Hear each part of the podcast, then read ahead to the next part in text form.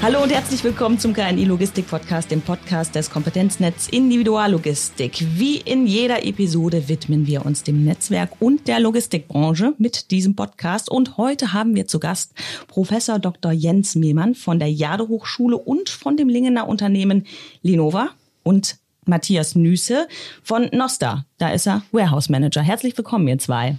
Ja, hallo. Herzlichen Dank für die Einladung. Danke für die Einladung. Sehr gerne. Wir haben uns ein Thema auserdacht. Das heißt ganz ähm, provokant Roboter auf dem Vormarsch. Und äh, unter dem Titel wollen wir uns heute mal die Lager beziehungsweise Läger angucken. Und da habe ich an euch die erste Frage. Ich habe es gegoogelt. Es gibt beides, oder? Was sagt ihr, Lager oder Läger? Was ist die Mehrzahl von Lager?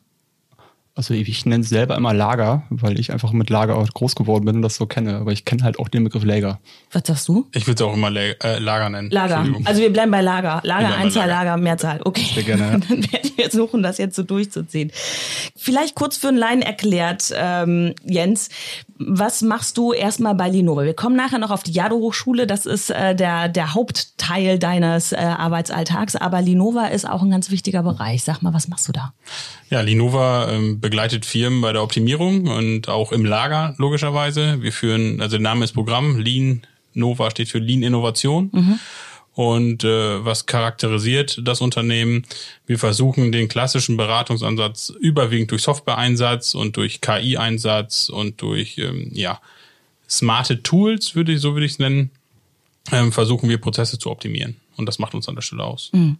Kannst du dich noch erinnern, als du das erste Mal in einem Lager gestanden hast? Das ist vielleicht schon ein bisschen her, ne?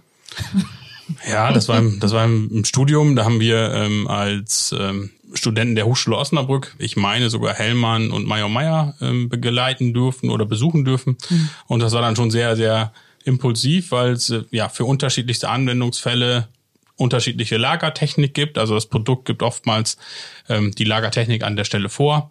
Und äh, ja, das waren sehr, sehr spannende Eindrücke. Ja, und wie man sieht, bin ich dann ja auch in der Logistikbranche geblieben. Das Lager hat dich beeindruckt. Äh, bei Matthias glaube ich äh, etwas ähnlich. Du hast mir schon mal so verraten, der erste Lagerbesuch, den du gemacht hast, sieht jetzt etwas anders aus, als wie das jetzt so im Alltag bei dir ist, ne? Ich habe es tatsächlich damals in meiner Ausbildung als erstes Mal kennengelernt, jetzt im richtigen Lager. So klar, man kennt halt vorher mal so Läger, ähm, so kleinere Läger, die man aus dem Supermarkt oder so im Hintergrund äh, hat. Aber ähm, das richtig große Lager mit Fuhrförderfahrzeugen und ähm, mit richtig Bewegung drin habe ich in meiner Ausbildung gesehen. Das war allerdings immer noch sehr klein, 4000 Quadratmeter verhältnismäßig. Mhm. Aber da war schon alles mit drin. Also vom großen Schmalgangstapler bis hin zum kleinen Ameise und bis hin zu Kommissioniertätigkeiten. Das war schon sehr, sehr gut. Und das hat mir damals auch echt Spaß gemacht. Und ähm, ich habe dann noch gleich meine Bachelorarbeit geschrieben und habe dann da weitergemacht und bin in diesem Bereich dann einfach drin geblieben. Aber da ihr da jetzt so tagtäglich mit zu tun hat, hat sich das in den letzten Jahren schon extrem gewandelt? Ist das eine Branche, die sehr stark vorangeht und sich sehr stark entwickelt?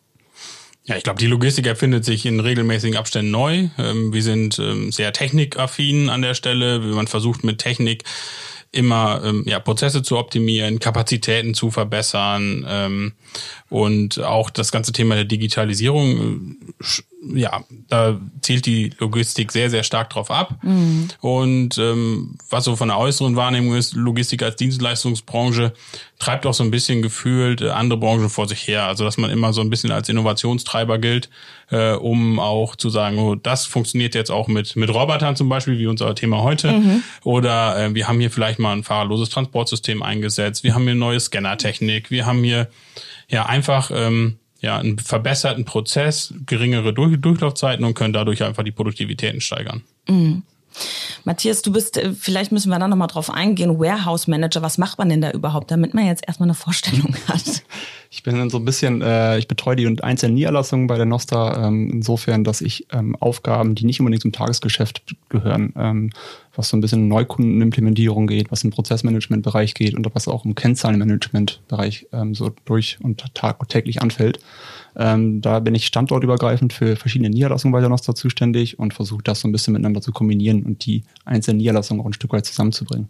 Geht es da auch immer um Optimierungsprozesse, wie Jens sagt? Also ist das ein Thema, was sich tagtäglich begleitet? Ja, ist ein ständiges Thema. Mhm. Also wir haben in vielen, vielen Bereichen in der Logistik gibt's halt immer noch, immer noch Optimierungspotenziale in vielen, vielen Bereichen. Und da arbeiten wir ständig mit zusammen, dass wir versuchen, die Prozesse zu hinterfragen. Wir versuchen da ähm, Möglichkeiten zu finden, wie wir auch neue moderne Technik einsetzen können, gerade im Bereich der Digitalisierung dass wir da ein Stück weit auch noch uns weiterentwickeln kontinuierlich.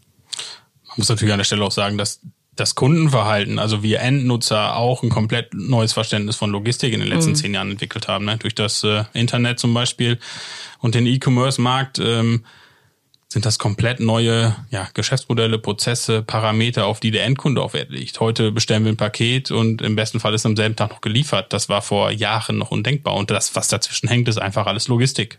Vielleicht kommen wir da noch mal äh, auf den Punkt. Du bist an der Jade Hochschule Professor, also das heißt, du lehrst da eben die Studenten. Du machst das aber im Bereich, das nennt sich dann äh, Supply Chain Management, ist richtig, ne? Genau. So, das ist doch etwas ein bisschen anderes als Logistik. Man setzt das zwar immer gleich mit Logistik, aber es ist schon noch ein bisschen was anderes, ne? Ja, aber ein Supply Chain Management gehört schon zur Logistik, würde ich sagen. Ja. Supply Chain ist nur wesentlich breiter. Ne? Also gerade auch an der Jadau-Schule mit, mit, dem, mit den nautischen Kompetenzen dort fangen wir oftmals bei der Seeschifffahrt an, mhm. ähm, mit, in, gehen in den Umschlag hinein, ähm, wie auch am Jade Weserport zum Beispiel, ein super Referenzobjekt für, für unsere Hochschule an der, an der Stelle logischerweise. Ähm, und dann geht's weiter bis in die Vereinzelung oder aber auch Logistik wird auch oftmals mit in die Produktion integriert, also dass man über Produktionslogistik spricht, man spricht über ähm, Distributionslogistik, das wäre dann wieder breiter gefasst, wie distribu distribuiere ich die einzelnen äh, Güter und Pakete. Von daher ist, ist Supply Chain Management schon ein ein allumfassender Begriff entlang der ganzen Kette, entlang der Wertschöpfungskette, wenn man, wenn man so möchte. Und die Logistik ist so die übergeordnete Klammer, würde ich sagen. Okay, aber es ist schon etwas, was sich ausbaut, auch in der Forschung, was ein, was ein Zukunftsfeld ist letztlich höchstwahrscheinlich, ne? Ja, logisch. Also wir haben jetzt im Rahmen der, der Krise leider Gottes feststellen müssen, dass auch mhm. Lieferketten mal abreißen können. Das ja. kannten wir Jahre zuvor nicht. Und ähm, ja, das ja. Supply Chain Management wird sicherlich zukünftig auch um die Komponente des Risikomanagements erweitert, um mal zu schauen, distrib distribuiere ich oder, oder kaufe ich meine Güter wirklich bei einem Großhändler weltweit oder baue ich mir andere Lieferketten und andere Liefernetzwerke auf, um auch lieferfähig zu sein. Und da ist schon eine Menge los. Also ähm, Stichwort äh, Seidenstraße, die immer weiter ausgebaut wird seitens der Chinesen, so dass wir unterschiedliche Distributionswege auch haben äh, nach Europa. Das sind ir irrsinnig breite Felder, an denen man im Rahmen der Logistik aktiv werden kann und was die Logistik dann auch an der Stelle auszeichnet. Das ist höchstwahrscheinlich etwas, wofür man auch lange den Menschen noch brauchen wird, um da in diese Richtung weiterzudenken. Wir haben ja gesagt, äh, wir wollten mal über Roboter auf dem Vormarsch sprechen. In dem Feld vielleicht eher weniger im Lager, aber schon, ne? wenn ich da euch, euch beide verstehe. Wie ist das bei euch, Matthias? Habt ihr im größten Sinne Roboter-Einsatz oder Automatisierungsprozesse? Ähm, zum Teil Automatisierungsprozesse insofern, dass wir die Prozesse selber automatisieren. Also was vorstellbar ist in Zukunft sind so ein bisschen fahrerlose Transportsysteme, die man in vielen, vielen Bereichen, äh, gerade wenn es um Standardprozesse geht, halt ganz gut einsetzen kann, die einfach die Waren von A nach B bringen. Ähm, das ist ein Riesenschritt, den wir in Zukunft auch ganz auch so gehen werden. Ähm, Roboter in der Vereinnahmung, ähm, die einfach danach gehen, wie sind, sind die Waren in der Anzahl, wie sie tatsächlich da sein sollen, auch wirklich da. Das sind so Scan-Vorgänge, alles, was, was so ein bisschen im Standard geht, ähm, kann ganz gut durch Roboter optimiert werden. Und gerade auch natürlich im La Bereich der Einlagerung.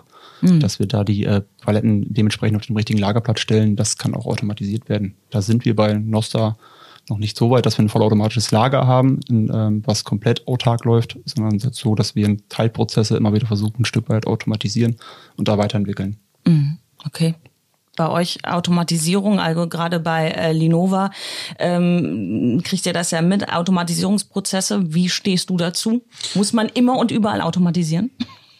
Nein, nicht immer und überall. Das macht doch nicht immer Sinn. Also ähm, mhm. man sollte das automatisieren, was sich rechnet. Ähm, und das Produkt ist oftmals sehr ausschlaggebend, ob ich es automatisieren kann überhaupt. Wenn ich hochindividuelle Pro äh, Produkte vereinnahme, dann macht sich der Roboter vermutlich ja schwieriger bezahlt oder der die Amortisationszeit würde würde keinen Spaß machen.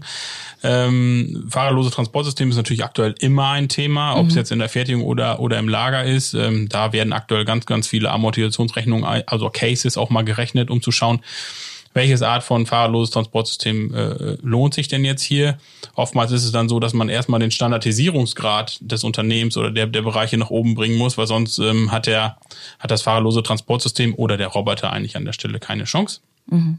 Ähm, und ansonsten ähm, hat man sicherlich mit großen Datenmengen zu tun, die IT-Landschaften müssen, müssen äh, oftmals neu aufgerollt werden, die Prozesse müssen neu definiert werden, ähnlich das, was wir gerade auch schon gehört haben, damit diese Anwendungsfälle ja überhaupt erfolgreich ähm, zum, zum guten Ende geführt werden können.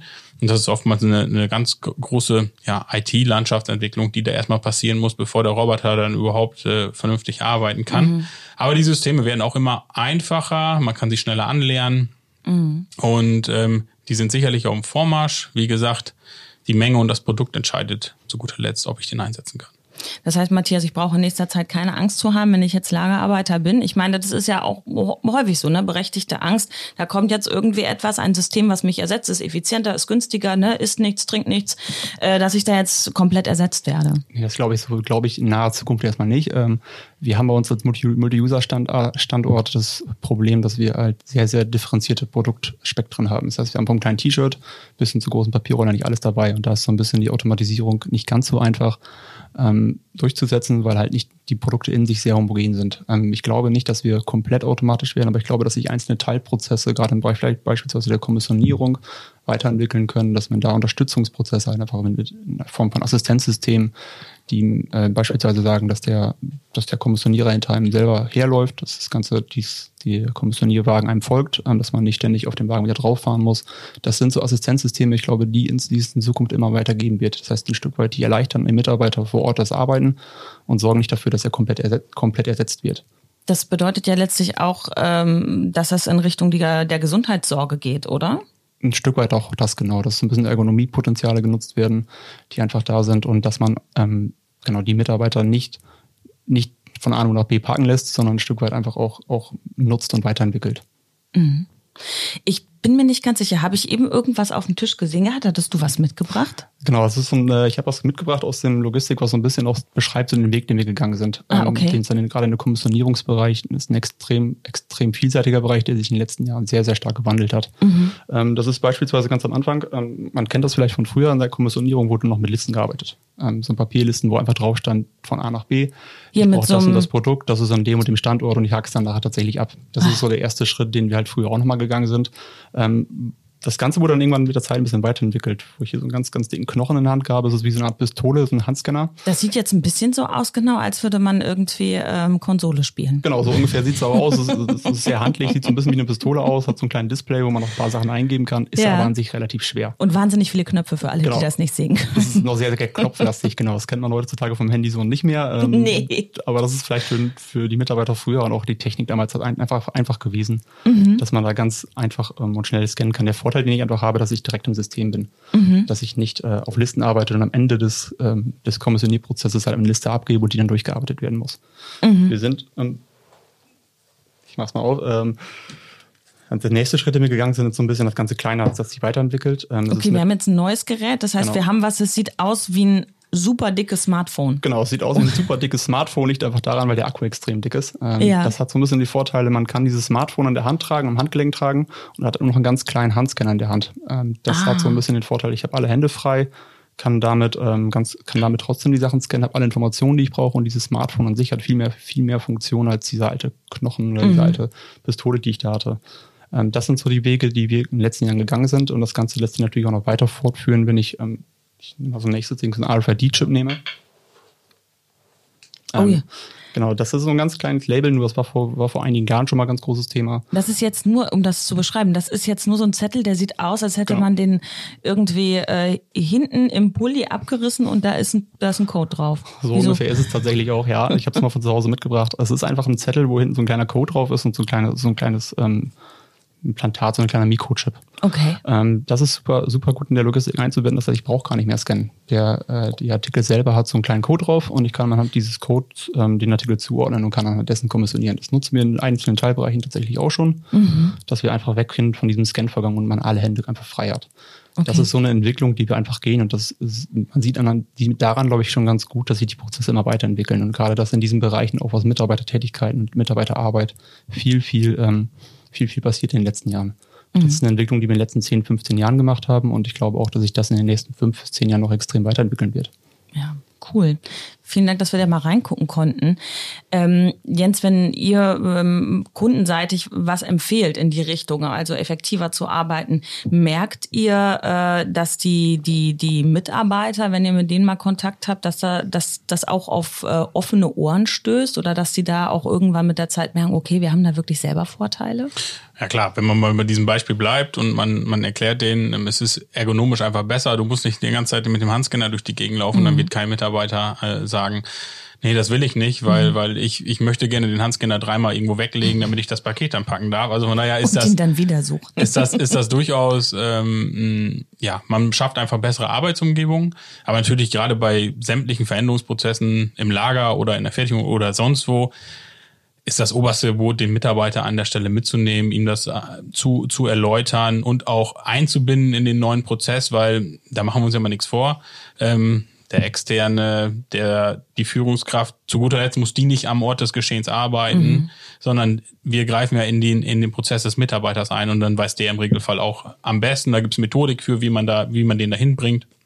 Weiß der eigentlich auch am besten, wie man den neuen Prozess einstellt. Und dann kriegt man die ich sag mal, diese, diese Technologiebrücke zusammen mit dem Mitarbeiter kriegt man eigentlich ganz gut äh, ja, bewältigt und dann hat man zu guter Letzt einen verbesserten Prozess, weil der muss den Scanner einfach nicht mehr drei, sechs Mal, sieben Mal weglegen und automatisch, der arbeitet dann auch an der Stelle nicht mehr, sondern er arbeitet einfach effizienter und kann ruhiger gegebenenfalls seine entsprechende Pickliste abarbeiten. Mhm.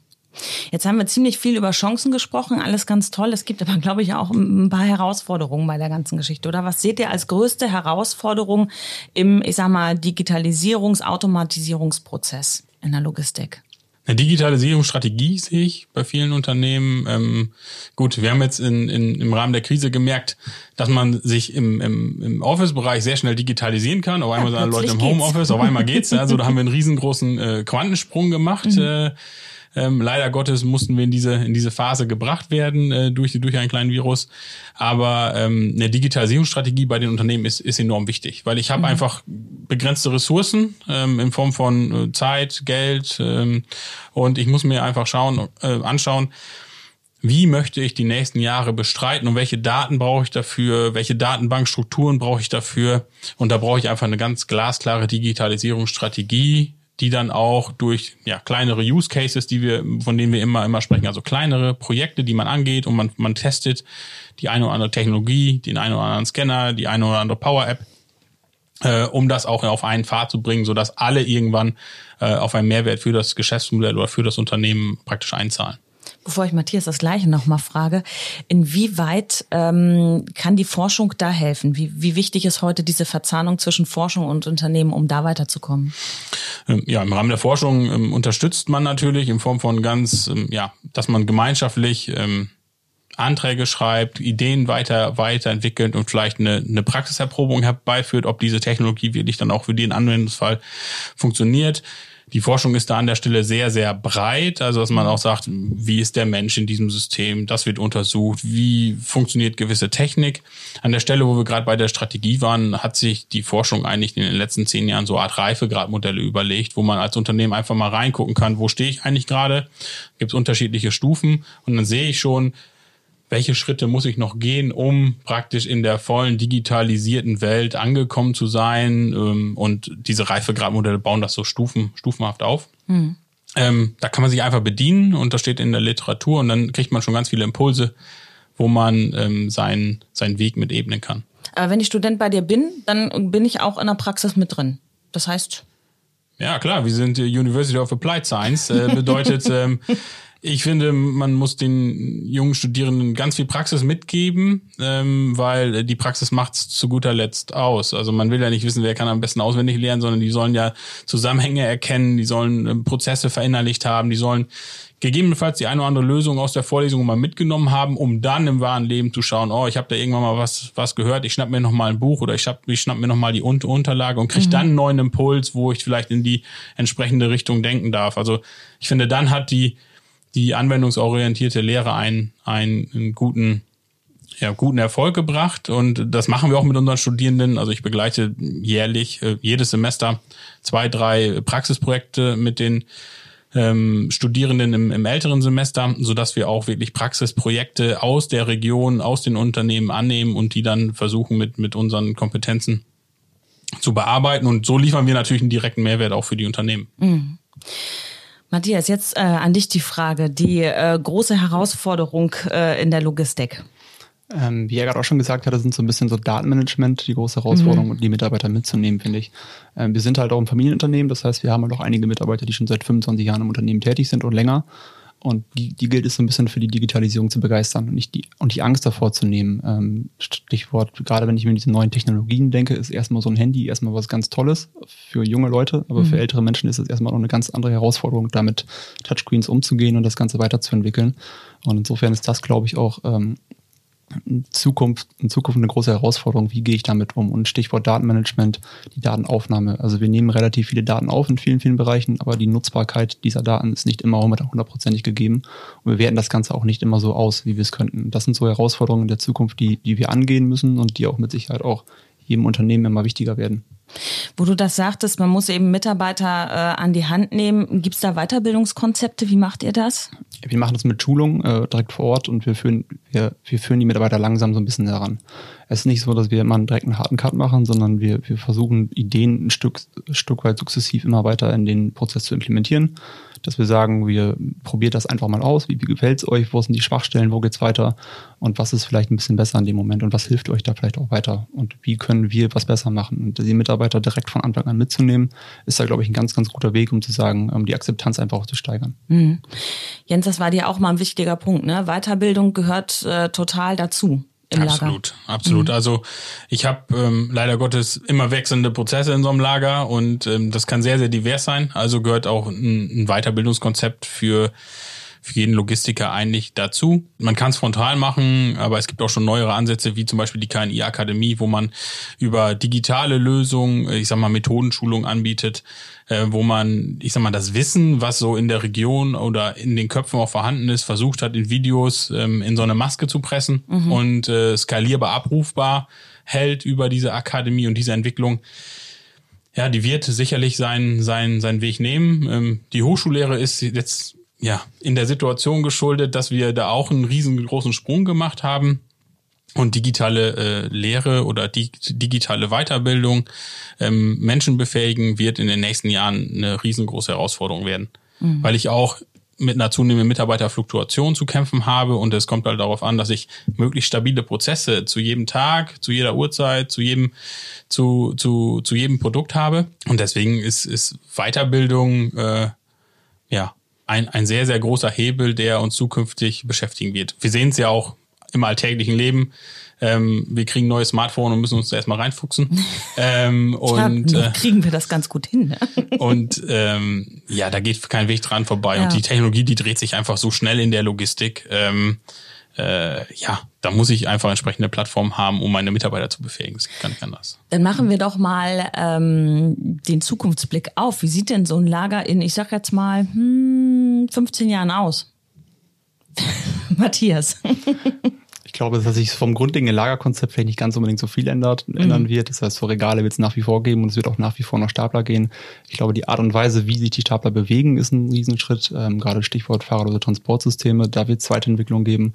Und es wird viel, viel mehr im Bereich Digitalisierung passieren. Das heißt, ich habe viel, viel schneller Informationen. Ich kann viel, viel schneller mit den Informationen arbeiten. Und gerade im Bereich den wir jetzt auch im Multi-User-Bereich, ich kann die Mitarbeiter verschieben in einzelne Standorte, wo gerade die Arbeitslast sehr hoch ist. Und das ist, glaube ich, ein, ein riesen Fortschritt, den wir auch in der Zukunft weitergehen und den, den es, glaube ich, in 10 bis 15 Jahren durchaus so geben wird. Genau. So, sieht für dich genauso aus. Ja, ich würde so, würde so weit weitergehen. Der Mensch hat mehr Unter Unterstützungssysteme im Lager oder in der gesamten Logistikkette auf jeden Fall. Ähm, der wird mit Informationen wesentlich transparenter versorgt wie heute, würde ich sagen. Vielleicht ähm, nicht nur vielleicht, es werden auch Smart Glasses ähm, Anwendung finden, dass der Mitarbeiter vielleicht in seinem Gesichtsfeld schon mal was reinprojiziert kriegt. Das, da gibt's heute schon Forschung und, und Studien drüber. Und ähm, ja, das ganze Thema Unterstützungssysteme in Form von Sch Heben schwerer Lasten, da mhm. werden Exoskelette Einzug halten. Ähm, das fahrerlose Transportsystem haben wir schon ähm, genannt. Autonome LKWs ähm, ist ein ist ein Thema, was sicherlich Einzug halten wird. Also also die Technisierung wird wird da sein, ja Der Mensch wird aber immer als Überwachungs- und Unterstützungsgremium dabei sein, weil der muss ja zu guter Letzt auch die Entscheidung treffen. Wir können sicherlich über eine KI sprechen, die automatisiert Entscheidungen trifft, aber zu guter Letzt sind das auch äh, Algorithmen, die der Mensch erstmal vorgedacht hat. Mhm. Und äh, diese, diese Überwachungs, ähm, diese Überwachungstätigkeit, die wird einfach auf der menschlichen Seite auch bleiben müssen. Damit äh, sagst du gerade ein gutes Stichwort. Es wird also weiterhin in der Logistik äh, Jobs und höchstwahrscheinlich spannende Jobs geben. Das würde ich euch beide gerne fragen. Ihr seid in der Logistik unterwegs, scheint da äh, ja äh, eure Heimat gefunden zu haben. Äh, was ist denn so spannend daran? Man sagt ja auch manchmal der Logistik nach, sie sei verstaubt. Das finde ich selber überhaupt nicht. Also ich gerade, ich finde gerade die Logistik ist sehr, sehr vielfältig. Es gibt unterschiedliche, jeden Tag ist, jeder Tag ist ein bisschen anders, was aber auch durchaus im Positiven zu verstehen ist. Also ich weiß nicht unbedingt jetzt, was heute, was morgen passiert. Ähm, es, ist, es gibt extrem viele spannende Aufgaben. Es gibt extrem viel weiterentwickelt in Zukunft. Ähm, gerade wo wir, wo wir jetzt auch die ganze Zeit darüber gesprochen haben, das sind Entwicklungen, die einfach in den nächsten 10 bis 15 Jahren passieren. Und ähm, da, wo einfach jede Hand, jede Hand nach wie vor gebraucht wird, ähm, wo es aber auch dann viel darum gehen wird, Mehrfachqualifikationen weiterzuentwickeln, die Mitarbeiter an sich weiterzuentwickeln. Und ähm, ich denke, das wird immer noch spannend bleiben. Okay. Ja, verstaubt würde ich auch nicht unterschreiben, aber auf keinen Fall. Also ähm, die Logistik ist sehr, sehr breit. Ähm, mhm. Ich finde, ähm, junge Leute, die in der Logistik aktiv werden, kriegen ein enormes Wissen, ein enorm breites Wissen auch, weil man fast durch sämtliche Organisationseinheiten, Einkauf hat, hat eine Logistikflanke, die Produktion hat eine Logistikflanke, die Logistik als solche, ähm, das ganze Supply Chain Management ähm, hat alles sind irrsinnig viele spannende Themen, ähm, wo sich ganz, ganz viel dreht. Ähm, die sich auch enorm schnell weiterentwickeln, wenn man mal schaut, ähm, wenn ich so mal Revue passiere, wo landen unsere Absolventen aktuell? Die fangen fast bei allen großen Unternehmen im, im E-Commerce an, weil es da enorm wachsende Märkte aktuell gibt. Da werden mhm. Lager ähm, ja reihenweise aus dem Brunnen gestampft, so muss man das auch sagen. Ähm, und auch Themen wie im Hafen aktiv zu sein. Ähm, da, das ist auch enorm viel Technik oder Prozessoptimierung aktuell im Fokus. Ähm, das ermöglicht enorm große Chancen und ohne Logistik, ja, da wird das Paket halt abends nicht mehr zugestellt und dann, dann ähm, wäre das auch schade für alle Beteiligten. Das wäre auf jeden Fall für viele Menschen etwas fatal, ja. Vielen lieben Dank, dass ihr da wart. Was können wir zusammenfassen aus dieser Folge Roboter auf dem Vormarsch? Ich denke, wir können sagen, ja, Roboterautomatisierung ist auf dem Vormarsch im Zuge der Digitalisierung, aber den Menschen wird es immer noch geben, damit auch spannende Jobs noch geben. Die Logistik ist nicht verstaubt, sie hat viel zu bieten. Wer also Lust hat, da mal reinzuschauen, der tue das. Und natürlich können auch alle Hörer unsere Podcasts der Vorepisoden hören, die beiden Vorepisoden. Tut das mal, hört da rein. Wir wünschen viel Spaß. Vielen Dank. Dankeschön. Vielen Dank.